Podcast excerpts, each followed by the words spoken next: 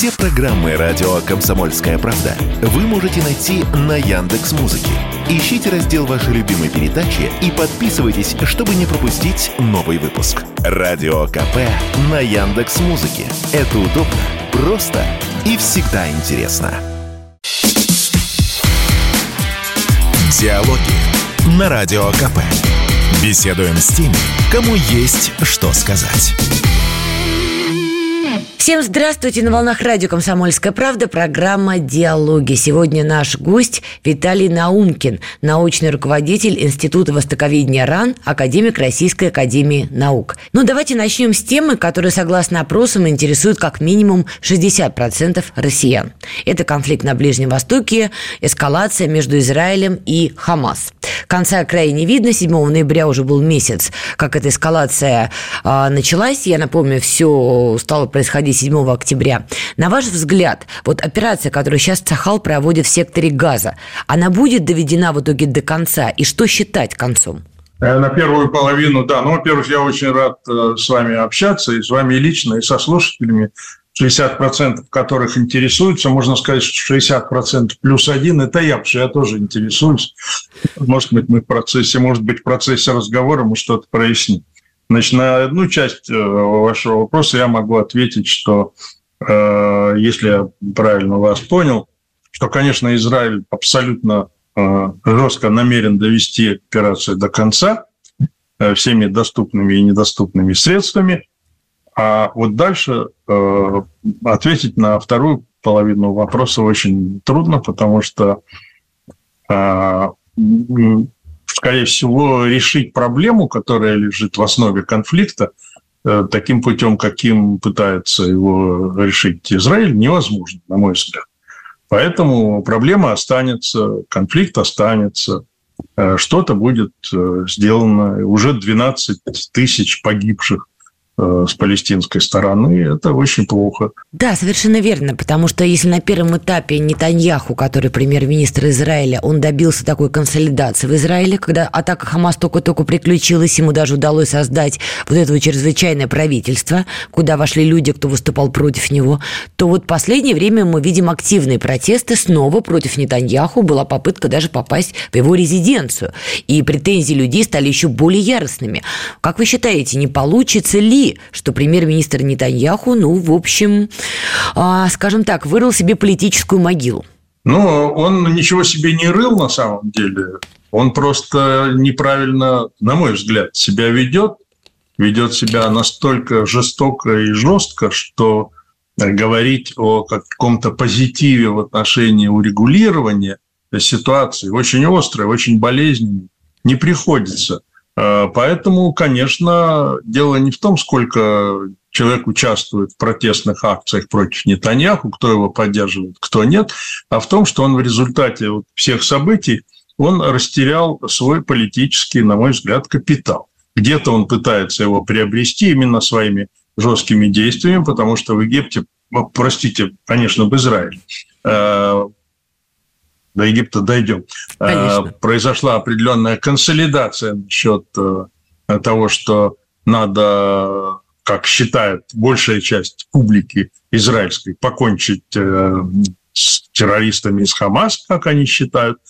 И, но э, с другой стороны, совершенно очевидно, что его репутация пошатнулась очень сильно по двум причинам. Во-первых, потому что Израиль пропустил есть теории заговора, конечно, но не будем э, к ним возвращаться или вообще об этом упоминать. Э, речь идет о том, что Израиль так или иначе э, прозевал то нападение, которое готовилось против него, и оказался к нему не готовым. Не готовым. Не готовым его парировать с самого начала. Потом уже спохватился и начал что-то делать.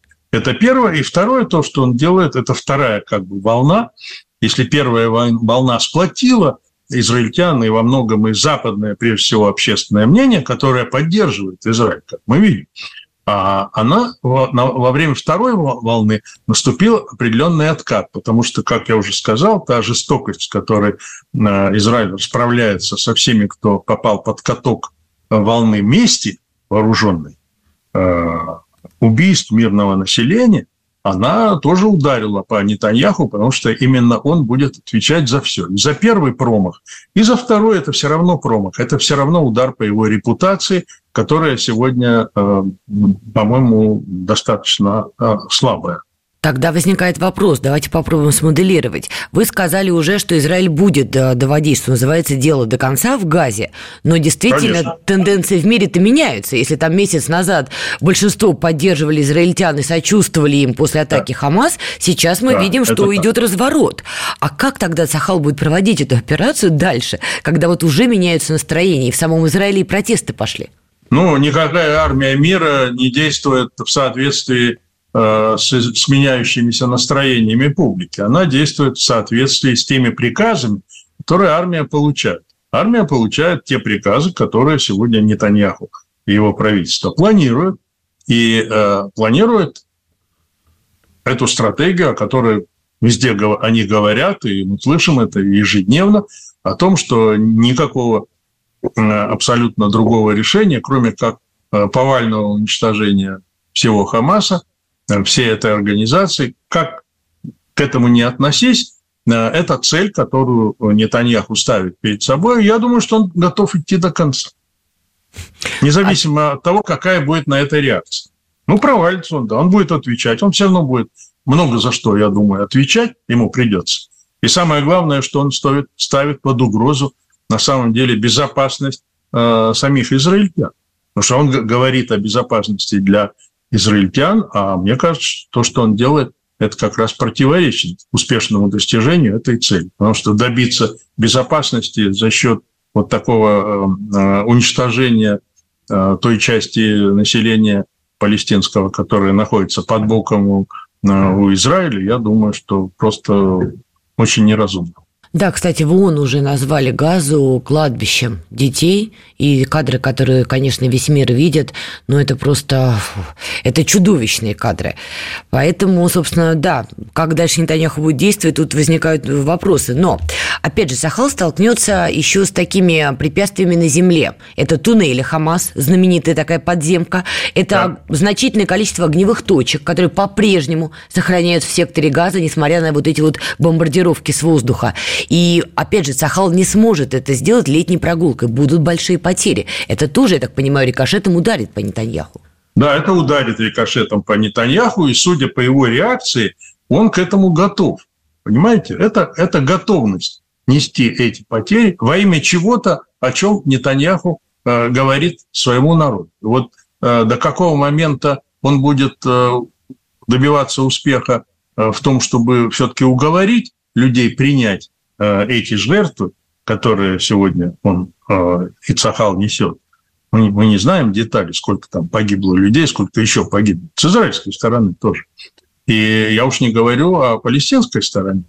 А, конечно, если они будут продолжать относиться, я имею в виду израильские власти, к палестинцам, э, как к животным, как они говорят, то тогда жизни палестинцев для них ничего не значит. Это тоже плохо, потому что они же не в вакууме живут они живут э, в большом коллективе, в большом ближневосточном э, сообществе народов, где господствуют в основном все-таки мусульманские, арабские э, государства, народы. Многие из них проявляют осторожность, они не хотят влезать очень глубоко в этот конфликт, они боятся вот этой израильской мести жуткой, которая не считается ни с какими ограничителями этического свойства, гуманитарного свойства. Но это ничего не значит. Потому что на самом деле население, в всяком случае то, что я знаю ну, по реакции тех стран, где мне приходится бывать, оно очень э, резко критически настроено к Израилю, к тому, что делает Нетаньяху. Я думаю, что это в конечном счете по нему ударит. И ударит по репутации Израиля достаточно сильно, потому что репутация Израиля и так пострадала. Э, если Нетаньяху думает, что вот он сейчас э, снесет все с лица земли в Газе, сделает из этого такую ровную площадку, на которой не останется никого. Ну, а кто успел уехать, тот уедет, вытеснит на, на юг. Да, уезжают уже люди. Конечно, хотят жить и уезжают. Но это же не решение проблем. А что вы имеете в виду, когда говорите, что рано или поздно Нетаньяху, конечно, за это ответит? Вы что подразумеваете, что будет какой-то трибунал над ним, или будет отставка, или какая-то революция в самом Израиле? Ну, мне трудно предвидеть какую-то революцию в Израиле, я бы так не сказал, но что будут какие-то разборки, как теперь принято да, говорить, что будут от него требовать отчета. Почему, где были знаменитые э, израильские спецслужбы, которые чуть ли не лучшими в мире считались, почему они не знали, что 7 числа будет такая проведена успешная операция. Но надо понимать, что было двигателем, что было толчком к этому. Толчком была, конечно, дискриминация палестинцев, конечно, ужасное отношение к палестинцам вообще, в том числе и к палестинским а, политзаключенным а, в израильских тюрьмах. А я уж не говорю о долгосрочных задачах урегулирования этого застарелого конфликта между палестинцами и Израилем в рамках международных каких-то решений, которого на уровне Совета Безопасности ООН было принято решение о создании двух государств. Все это сказано, не хочу повторять то, что есть а, во всех газетах, в интернете. И известно, что все эти резолюции, мы их все знаем, там, начиная со 181, 242, 338 Совбеза, и что предполагает создание независимого палестинского государства, которое сейчас вообще не выглядит э, реальным, даже, даже сейчас, даже если Израиль пойдет на какие-то уступки, что рано или поздно, на мой взгляд, ему придется сделать. Давайте сделаем небольшую паузу и продолжим с этой ноты. Диалоги на Радио КП. Беседуем с теми, кому есть что сказать.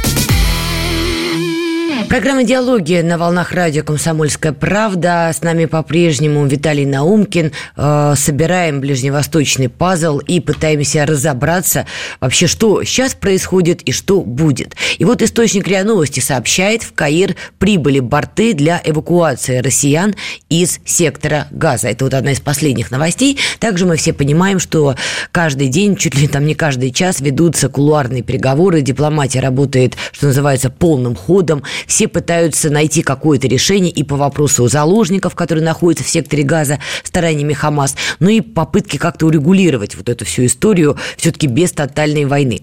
В этой связи действительно очень важна позиция Египта. И я хотела бы здесь подробнее поговорить, потому что, с одной стороны, я понимаю нежелание Египта как-то связываться с Хамас. Хамас – это в том числе братья-мусульмане, для нынешней власти в Египте это черная метка. Но при этом, при всем говорить про какую-то исламскую, там даже арабскую солидарность тоже не приходится, потому что Египет не горит желанием принимать и мирных палестинцев. Как вы оцениваете позицию Каира? Я оцениваю позицию Каира как крайне осторожную, с учетом всего того, того болезненного опыта, который Каир накопил за годы, за десятилетия существования этого болезненного, застарелого конфликта. Это серия войн, серия оккупаций, переговоров, тоже тяжелых, болезненных. И это очень тяжело сказывалось на внутренней, на внутриполитической ситуации в стране и на отношениях э, Египта с э, зарубежными акторами, зарубежными партнерами, в том числе Соединенными Штатами, от которых Каир во многом сегодня зависит. И все это принимается во внимание, конечно, египетской властью, руководителями Египта и президентом Египта, который определяет э, внешнеполитический курс этой самой крупной арабской страны, 112 миллионов человек.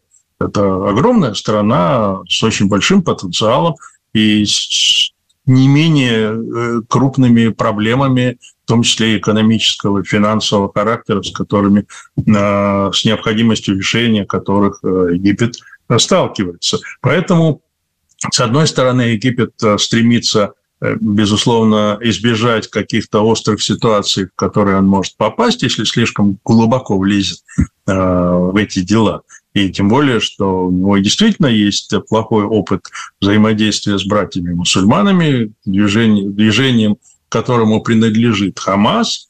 И, наверное, он бы не хотел заполнить сегодня страну а, даже не только хамасовскими, а и прохамасовскими беженцами, которые обострят ситуацию на Синайском полуострове, в других местах и осложнят жизнь Египту, а она и так непростая. С одной стороны, он этого не очень хочет, с другой стороны, он должен учитывать и учитывать, безусловно, реальное положение дел в арабском мире, где сегодня очень большая, широкая волна солидарности с палестинцами, поскольку Израиль ведет как мы видим, войну не только с движением Хамас, но и вообще с палестинцами, которых, как я уже сказал, и как мы все слышали, называют животными, людьми, с которыми вообще нельзя иметь дело, и хочется вообще расчистить совершенно очевидно просматриваются сейчас детали вот этого общей стратегии, видимо, выхода из этого кризиса, когда Израиль хочет превратить север Газы в какую-то буферную территорию, полностью очищенную от местного населения, и туда кто-то должен прийти. Наверное, это будут какие-то, скорее всего, израильские поселения, которые будут там э, поставлены, какие-то э, э, посты израильской армии сил безопасности, которые, если не, не официально оккупируют Северную Газу, но во всяком случае поставят ее под полный контроль и изменят там демографическую ситуацию в пользу Израиля. И все, кто там останется, вообще захочет там жить, в Газе, они будут так или иначе вынуждены жить в южной части э, этого, э, этой территории. И вот, собственно говоря, наверное, все решение. Кто будет управлять Газой, это остается за рамками того дискурса, который нам доступен. Мы не знаем э, того, что по-английски называется endgame, то есть конечная игра, выход из... или exit strategy, стратегия выхода из конфликта. Это всегда в основе любой кон- конфликтологической парадигмы лежит. Вот чего хочет Израиль, что он хочет дальше-то делать после этого? Ну, хорошо, значит, ушли, там тысяч пятьдесят, по-моему, так говорят, что уже уехало на юг, когда они не хотели. Израиль, Египет э, не очень пускает. В Израиле, естественно, тоже, так сказать, дороги нет. Ну и что дальше будет? Будет еще более перенаселенный юг, всеми, кто туда ушел. А будут массы уничтоженных людей, еще большая масса их родственников, тех, кто будет одержим мыслью о мести, безусловно. Я бы, наверное, на их, э, на их месте я бы, наверное, то же самое делал. И я думаю, что это на много поколений вперед. Мы знаем э, очень хорошо наших э, друзей арабских, у них это глубоко заложено чувство, и они не, не простят то, что произошло, не простят. Независимо от того, что значительная часть Э, арабского населения не являются друзьями движения Хамас как такового, но сегодня сочувствие тем, кто стал жертвой Израиля, тем более, что в основе конфликта все равно лежит неправедное отношение к палестинцам э, Израиля. И эта презумпция, так сказать, она глубоко очень засела в арабах, и не только в арабах. Мы же видим, что и на Западе, и в Европе, я уж не говорю и Э, о нашем населении, о глобальном юге, об исламском мире, огромном, почти 2 миллиарда человек сегодня. Это же э, люди, которые сочувствуют, даже если они не любят Хамас, и даже, может быть, кто-то скажет, ну вот хорошо, Хамаса не будет, мы будем работать с другими людьми. Ну а с кем работать сегодня, если все будут против этого? Израилю будет тяжело жить в этих условиях. А по поводу, кстати, вот э, сочувствия от исламского мира, не только исламского мира, к палестинцам. Возьмем еще одну страну, которая погружена в конфликт Израиля и Палестины с 40-х годов. Это Иордания. Когда-то король Иордании в 40-х годах даже говорил, что он хотел бы, чтобы Палестина была частью его королевства. И, насколько я помню, там британская страна, в принципе, была не против. Но разыгралась так, как разыгралась в конечном счете. Сегодня, когда стало известно, что Израиль действительно вынашивал планы о переселении палестинцев, Иордания в итоге выступила жестким заявлением, что только попробуйте, и мы вам тогда чуть ли не войну объявим. Но при этом Иордания тоже не пускает к себе мирных палестинцев, но и как-то второй, третий, четвертый фронт против Изра... Израиля тоже не спешит открывать. Хочется понять позицию Амана. Ну, во-первых, сегодня никто не хочет никакого фронта открывать, потому что э, все устали на Ближнем Востоке от бесконечных войн, революций, контрреволюций, переворотов и вообще вот этого насилия, которое несет с собой вообще э, э, само существование Израиля в Арабском море. Этот конфликт, он уже приобрел сегодня характер такого хронического заболевания. Такая раковая опухоль, которая разъедает местную жизнь и мешает тому процессу нормализации, скромные ростки которого появились э, на Ближнем Востоке, но как сегодня выглядят все более эфемерным. Если мы посмотрим на Иорданию, то Напомню вам, что примерно две трети населения Иордании – это палестинцы.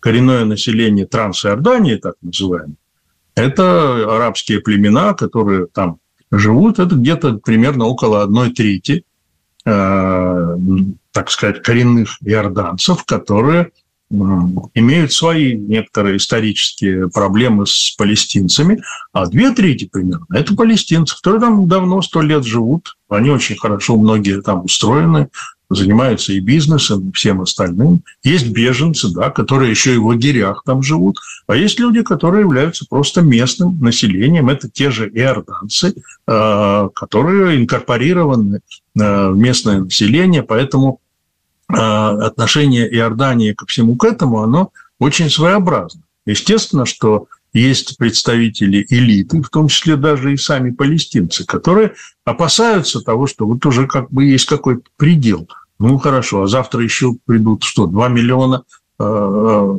как назвать, газанцев сюда еще придут, понимаете, в маленькую страну, и тогда вообще уже там места не останется тем племенам бедуинским, основу, которые составляют основу местного населения и которые управляются хашемитской монархией, иорданской, традиционной.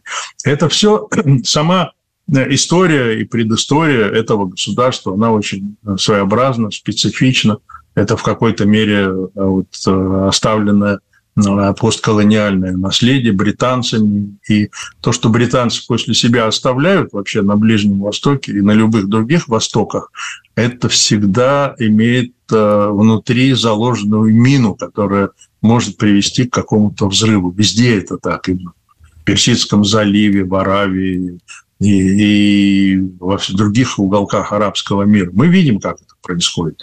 Не случайно сегодня вот эта вот проблема постколониализма, снова вспыхнувшая и снова нас вернувшая в этот старый мир, где э, Запад пытался доминировать и сам решать и черти, а, а, чертить, рисовать границы между государствами, такое впечатление, что он сегодня опять возвращается к этому мощному давлению и к тому, чтобы, может быть, даже пере, перечертить те границы, которые уже есть, вместе с американцами, англосаксонская такая модель.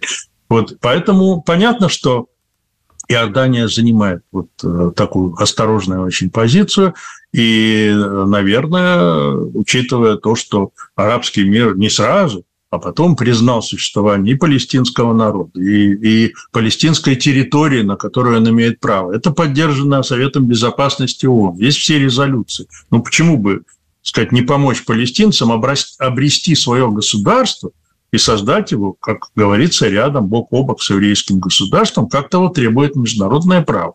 А кому это мешало? Принцип. Давайте сделаем небольшую паузу и продолжим.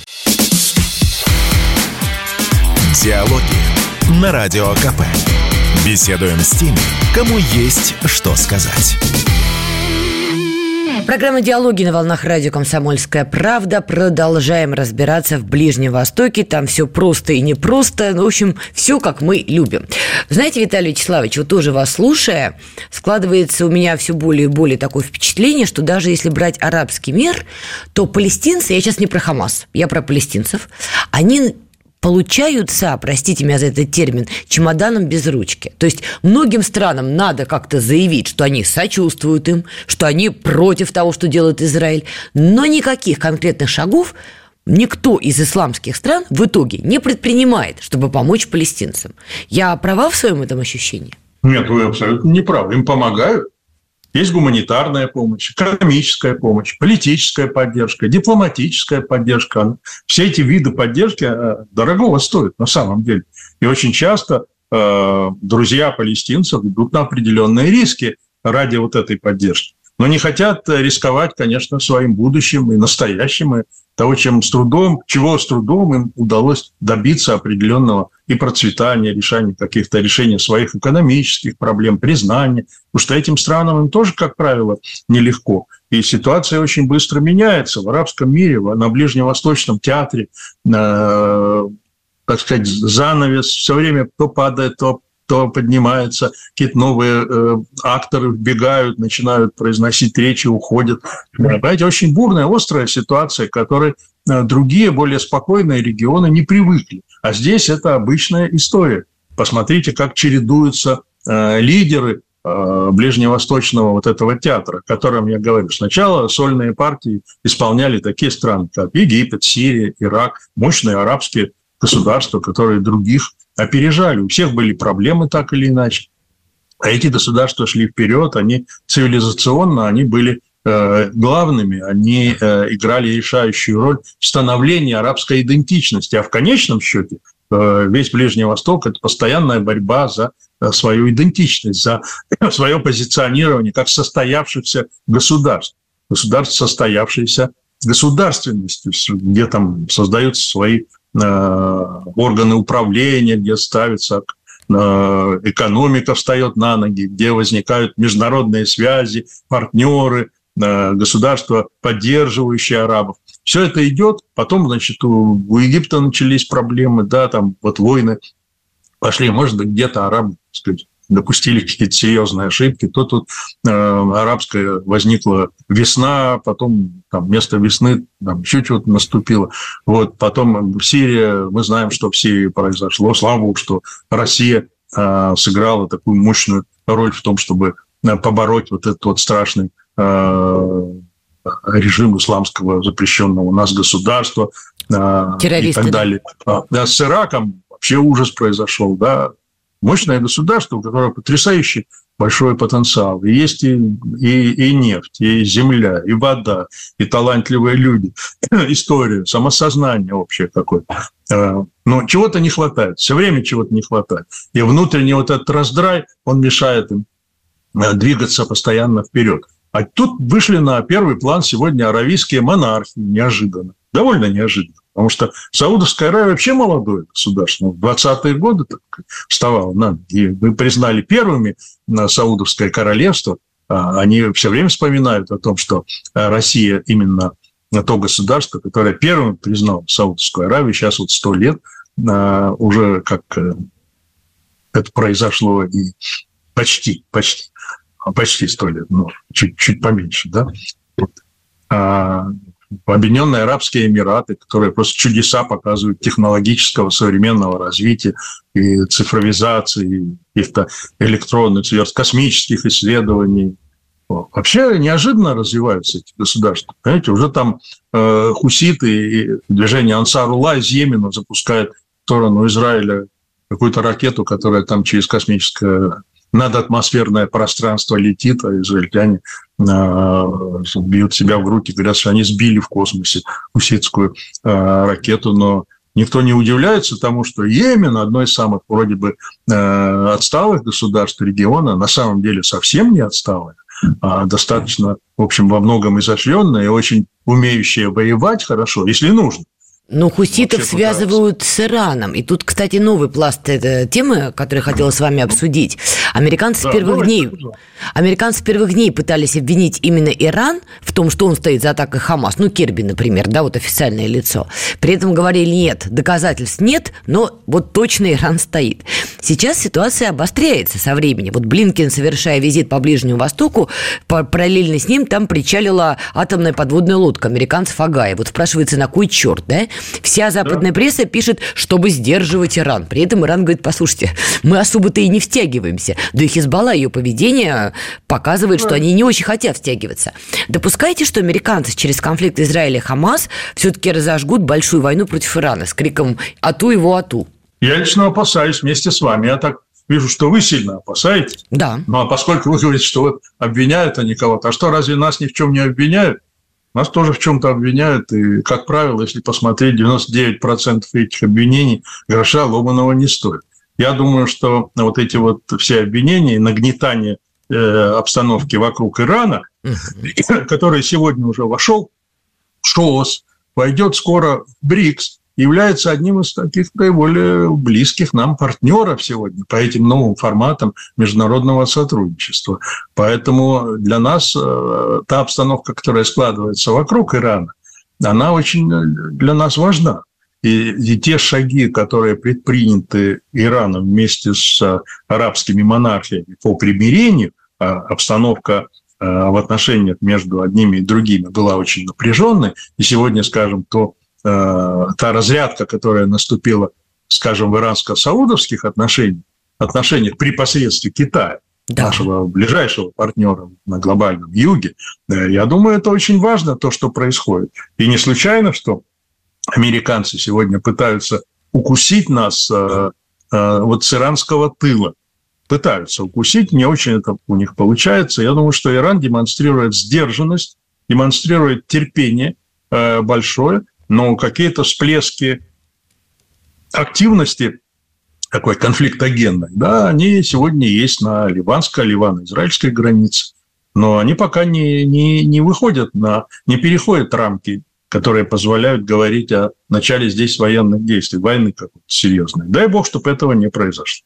Но при этом мы видим, что параллельно Иран снова пытаются качать еще и изнутри, потому что на фоне этой эскалации опять пошла история, что некая молодая Конечно. девушка погибла Безусловно. после встречи с полицией нравов, а мы помним, год назад по похожей теме протесты несколько месяцев шли. Я для наших слушателей, потому что на все украиноведы, но пока в Ближнем Востоке мало кто разбирается.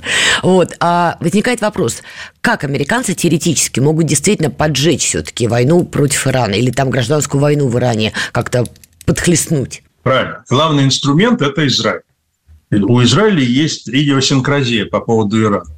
Они все время э, нажимают на, на, на кнопку тревожную, которая, которая позволяет значит, раскрутить вот эту вот иранскую, маховик иранской угрозы, что Иран хочет уничтожить Израиль. Но действительно некоторые высказывания отдельных лидеров, деятелей иранских дают основание говорить, что э, Иран хотел бы, чтобы Израиль не был но ничего для этого, в общем-то, до сих пор такого серьезного не делал и, по-моему, не собирается делать. Мне кажется, что иранцы прагматики, они понимают ситуацию, но надо, чтобы Израиль тоже не переступал ту красную линию, которая есть э, во взаимоотношениях, безусловно, в отношении Израиля к исламскому миру. Потому что в том, что сегодня происходит вокруг Газы, Палестино-израильского конфликта, там помимо такой чисто межгосударственного конфликта, конфликта этнополитического, тут есть еще и линия религиозная, межконфессиональная. Безусловно, вот это вот э, э, то, что воспринимается как атака на исламский мир, как э, крайнее проявление исламофобии э, со стороны Израиля, я думаю, что это э, очень опасно. И, конечно, если есть горячие головы, которые э, хотят разжечь эту войну, я думаю, что она будет, конечно, э, ужасной, я надеюсь, что этого не произойдет. И надеюсь на э, благоразумие, в том числе и некоторых стратегов в Израиле, которые э, будут этого избегать. Но тут все-таки главная скрипка-то у американцев. Вот сейчас, например, CNN пишут. Дип- американские дипломаты предупреждают Вашингтон о рисках помощи Израилю. В частности, приводится телеграмма из посольства США в Омане, где расписано, что вот из-за этой однозначности и определенной однобокости отношения США и арабских стран, включая Саудовскую Аравию, вежливо говоря, висят на волоске. И это делает еще администрация Байдена. А если победит Трамп – который в 2016 году вообще кричал, что Иран – это террористическое государство, и понятно, по каким связям он поддерживал Израиль. Трамп же, собственно, говорил, что Иерусалим – это столица Израиля, и подлил такое масло в огонь Ближнего Востока. Вот мне кажется, что если Трамп побеждает, войны против Ирана и уже более широкой региональной просто не избежать. Как вы думаете? Я думаю, что такая угроза, безусловно, существует. И для, ближ... для ситуации на Ближнем Востоке приход Трампа ничего такого хорошего не сулит. Возможно, для нас, может быть, Трамп с точки зрения э, украинской проблемы где-то, так сказать, выгоднее да, был бы.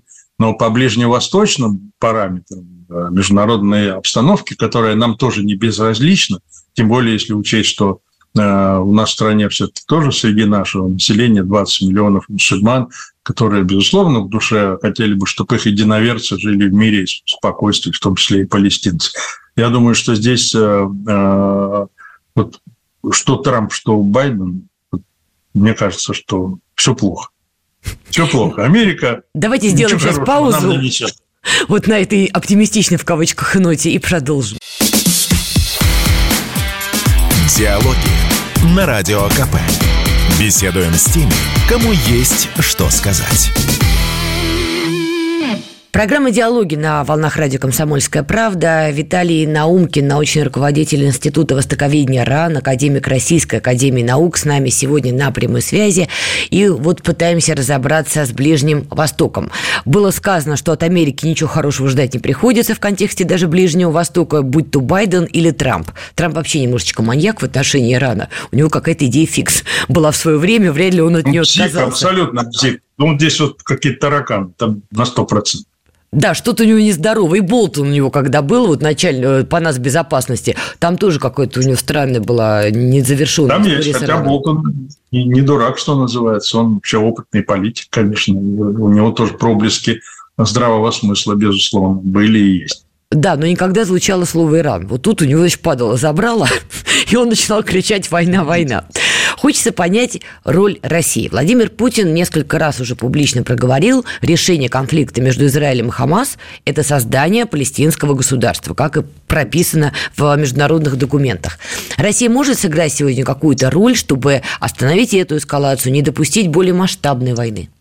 Ну, Россия уже эту роль играет. Российская дипломатия очень активно, очень позитивно, конструктивно работает. Возьмите просто даже вот личный вклад министра иностранных дел Сергея Викторовича Лаврова в те дебаты, которые ведутся, и представители России в Совете Безопасности, вот э, Василий Алексеевич Небензи, когда выступает, это очень, очень сильные речи, которые производят э, впечатление, конечно, на международное сообщество, но ведь речами и, и, и э, разговорами иногда э, значит, трудно чего-то добиться. Тем не менее, я думаю, что Россия вносит свой вклад и этой своей декларированной, задекларированной э, позицией и теми возможностями, которые у нас есть, влиять на ситуацию и собирать, главное, вокруг себя вот те страны мирового большинства, которые не хотят, э, грубо сказать, ложиться под американцев и вот этот вот коллективный Запад,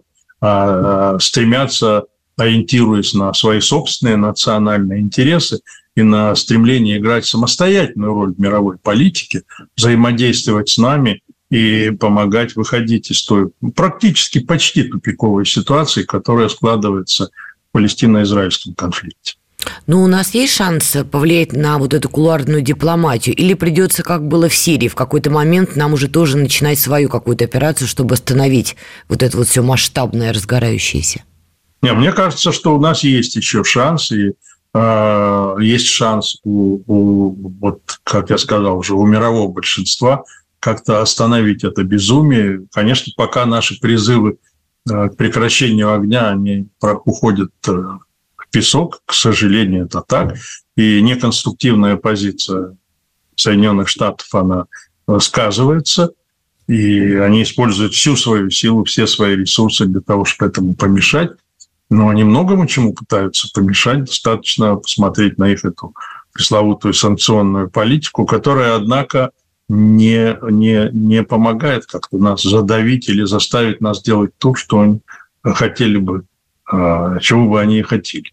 Но и мне кажется, что у нас такой ресурс есть, все больше стран поворачиваются к нашей позиции. А Ближний Восток, он, поскольку я уже не буду повторяться насчет межконфессиональной составляющей конфликта.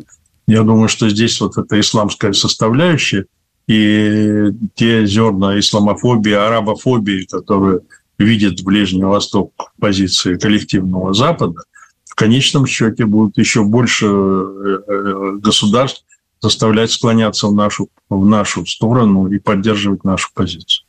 Тут не могу не спросить про Европу. У нас остается буквально вот 6 минут. Это просто, на, на мой взгляд, как-то дико и забавно одновременно. Ладно, американцы, они за большой лужей. Там им далеко и до Ближнего Востока, и до чего угодно. Европейцы. Конечно. Вот, казалось бы, пол Европы в беженцах с Ближнего Востока. По их же вине не будем копаться, все помнят эту историю. Но Шольц, значит, кабанчиком утонулся, извините, в Израиль, однозначно про израильские заявления. Макрон, где у него часть Франции уже арабы, причем они коренные французы при этом, да, делает ровно то же самое. Хочется понять, вы чего добиваетесь, осознают ли они последствия, что это насилие будет на улицах, и ждать ли уже в Европе такого яростного джихада со стороны и беженцев, и коренных уже жителей Европы, кто арабы? Ну, арабская иммиграция в Европу, она в основном, конечно, носила экономический характер. Не все готовы вот выходить под, знамена, под знаменами джихада на улицы и э, противостоять правительствам и э, какие-то совершать акты насилия, тем более, я думаю, что нет, до этого пока не дошло. И, но мне кажется, даже у Макрона сегодня уже появились такие нотки, которые, как мне кажется, которые свидетельствуют о каких-то некоторых подвижках в его позиции. Э, я не думаю, что Европа до, бесконеч... до бесконечности будет разыгрывать вот эту, по сути, э, антипалестинскую повестку. Ведь дело в том, что ну, Израиль ведет борьбу сегодня не с Хамас, а с, не с Хамасом, не, а, а с палестинцами как таковыми, с палестинским народом, который все дальше будет, наверное, может быть, радикализовываться, а может быть, наоборот, возникнет какое-то более широкое какое-то э, движение э, мирное, которое будет пытаться навязать свою повестку а, Израилю, который все эти годы противился а, созданию даже каких-то маленьких основ для палестинской государственности. Сегодня, если мы посмотрим на карту, увидим карту израильских незаконных поселений, которых никто не признает, даже американцы. И вот уже э, территория, которая остается под это государство, она абсолютно дисперсная. Она уже, это какие-то клочки земли, которые не очень связаны между собой, очень трудно их связать. Поэтому и сама идея палестинского государства, она сталкивается с большими чисто такими территориальными, географическими трудностями, до чего довели, собственно говоря, э, израильтяне своей, своей политикой. Поэтому э, я думаю, что Европе придется как-то пересматривать э, свои, свою политику, а пока они следуют в курсе, конечно, Вашингтона и, наверное, большая часть крупных государств э, Европы будет продолжать этот курс, то он обречен на неудачу. Я думаю, что э, значительная часть коренного, так сказать, европейского населения э, будет очень серьезно этому противостоять. Знаете, кто меня в этой истории беспокоит больше всего? Макрон. Почему я еще так удивилась, когда вы сказали, что у него меняется риторика? Он же заявил буквально две недели назад, на мой взгляд, безумно опасную штуку. Он сказал, слушайте, а была же западная коалиция против боевиков ИГИЛ, запрещенная в России организация, да? А давайте этой же коалиции поможем Израилю расправиться с Хамас. То есть, по сути, он предложил западной коалиции бомбить сектор газа Новый крестовый поход. Новый крестовый да. поход. А у Макрона, у него же давно эти амбиции. Он же давно вспомнил, что Франция – это ядерная держава, здесь вам не там. Допускайте, что он перейдет вот эту черту и действительно решит потрясти мощью. Я думаю, что его остановит собственное население. Мне кажется, что он ничем трясти не будет, уже нечем трясти. Там совершенно все растряс, что можно было. Это опасно для здоровья. Он все-таки человек такой специфический очень, как мы знаем. Это да, но маленькая победоносная война, как водится, это обычно такая третья мысль у политиков такого уровня, как Макрон. Он сначала всем названил как телефонный хулиган, чтобы стать примирителем, у него не получилось. Но следующий этап, а давайте буду поджигателем. Не допускайте, что он, несмотря ни на что, пойдет. Да нет, но мы знаем, что у французов это никогда не получается. До сих пор все, что у них было, и во время Второй мировой войны, Э, хотя они потом уже себя позиционировали как победители, на самом деле они пытались, значительная часть французов пыталась играть под, под э, гитлеровскую скрипку, и, мы, мы это знаем, и посмотрим на их алжирскую колониальную политику и много другого, э, где французы, и сегодня то, что в Африке происходит, я думаю, что у французов столько головной боли и столько всего в их истории было, э, что заслуживает очень сильной критики, что если Макрон хочет в те же самые, э, так сказать, лужи увязнуть э, по, по пояс, то, я думаю, это самое последнее, что нужно бедной Франции. Последний к вам вопрос, у нас остается минута после того, после того, как я его задам. Судьба ООН – Потому что на фоне вот конфликта Израиля и Хамас, ну, по-моему, уже всем стало понятно, что пациент давно мертв. Доктор сказал в морг, значит в морг. Сохранится он вот по итогам вот этой истории на Ближнем Востоке? Я оптимист, я считаю, что у нас кроме ООН ничего другого в руках нет. Это очень важный инструмент поддержания э, международного мира, безопасности, спокойствия. Там идет, ведется сложная такая борьба, противоборство разных сил, но он заслуживает поддержки, может быть, при каких-то косметических или иных реформах, но ничего другого у нас нет. А если начнут создаваться, все-таки мир становится многополярным, вдруг там страны БРИКС начнут что-то создавать, или это будет только хуже тогда? Нет, не будет никто ничего создавать, будет, может быть, обновление ООН. Я считаю, что те планы, которые были озвучены российским руководством, они, в общем, вполне, так сказать, вызывают к себе уважение, доверие.